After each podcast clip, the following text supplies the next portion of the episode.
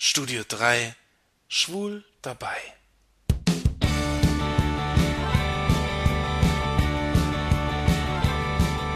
Im Gesetzbuch des Heiligen Römischen Reiches Deutscher Nationen hieß es bis zum Ende des 18. Jahrhunderts Strafe für Unzucht, so sie wider die Natur geschieht, Ferner, wenn ein Mensch mit einem Vieh, Mann mit Mann, Frau mit Frau Unzucht treiben, haben sie auch das Leben verwirkt, und man soll sie nach allgemeiner Gewohnheit mit dem Feuer vom Leben zum Tode richten.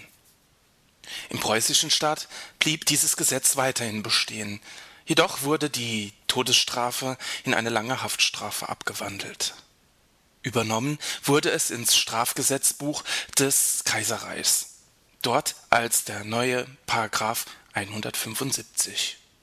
Die widernatürliche Unzucht, welche zwischen Personen männlichen Geschlechts oder von Menschen mit Tieren begangen wird, ist mit Gefängnis zu bestrafen. Auch kann auf Verlust der bürgerlichen Ehrenrechte erkannt werden. Die Verurteilten und auch Männer, die man bloß für homosexuell hielt, wurden 175er genannt. Männer wurden dafür bestraft, andere Männer zu lieben. Sie lebten stets in Angst, entdeckt zu werden, lebten ein Leben im Verborgenen voller Geheimnisse.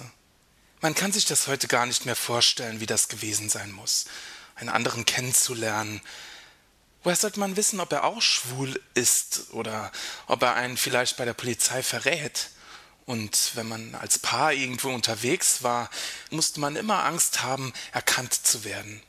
Man musste sich heimlich treffen.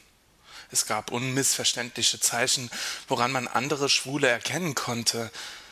Man lebte wie ein Verschwörer, immer in Angst, verhaftet, bestraft, tja, und im Nazireich eben auch getötet zu werden. Für eine Sache, an der man nichts ändern konnte.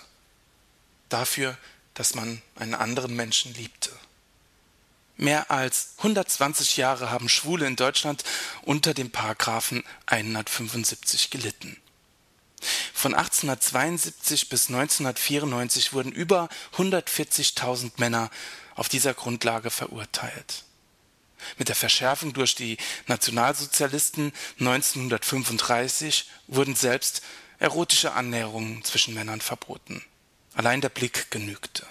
Tausende schwuler Männer wurden in Konzentrationslager geschickt und getötet. Dann kam der Krieg.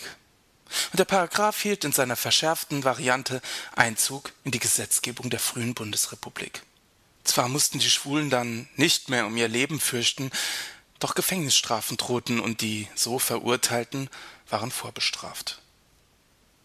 Von 1950 bis 1969 gab es in Westdeutschland rund 50.000 rechtskräftig Verurteilte.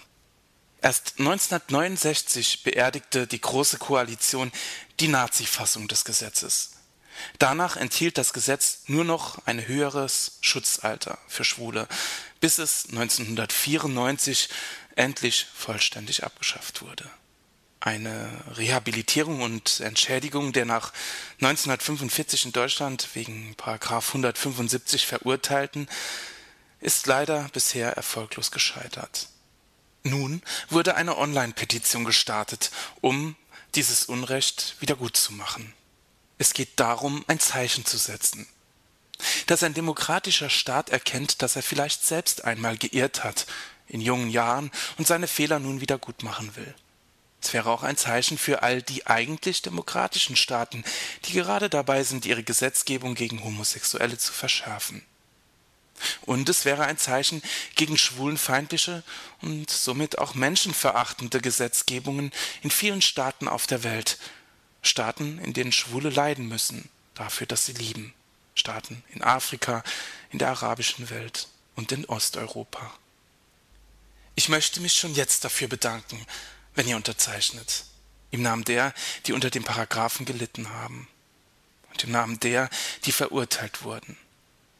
Und im Namen der Ermordeten und der, die sich wegen dem Paragraph 175 selbst das Leben genommen haben. Danke.